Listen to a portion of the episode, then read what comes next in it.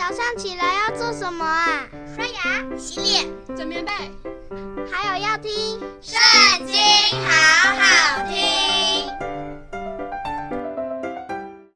大家好，又到我们读经的时间喽。今天呢，我们来看到《利未记》第十二章。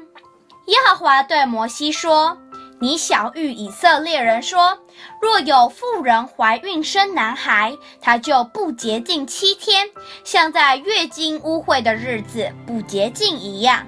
第八天要给婴孩行割礼。妇人在产血不洁之中，要家居三十三天。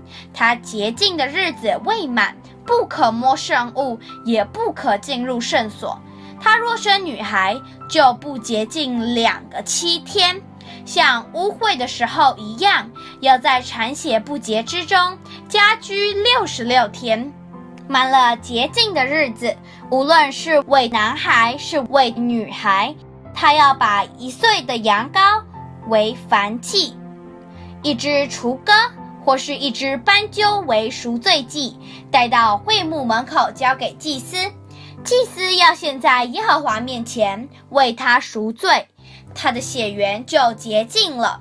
这条例是为生育的妇人，无论是生男生女，他的力量若不够献一只羊羔，他就要取两只斑鸠或是两只雏鸽，一只为燔祭，一只为赎罪祭。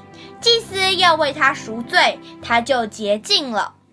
今天的影片就到这边告一段落，下次不要忘记和我们一起读圣经，好好听哦。拜拜。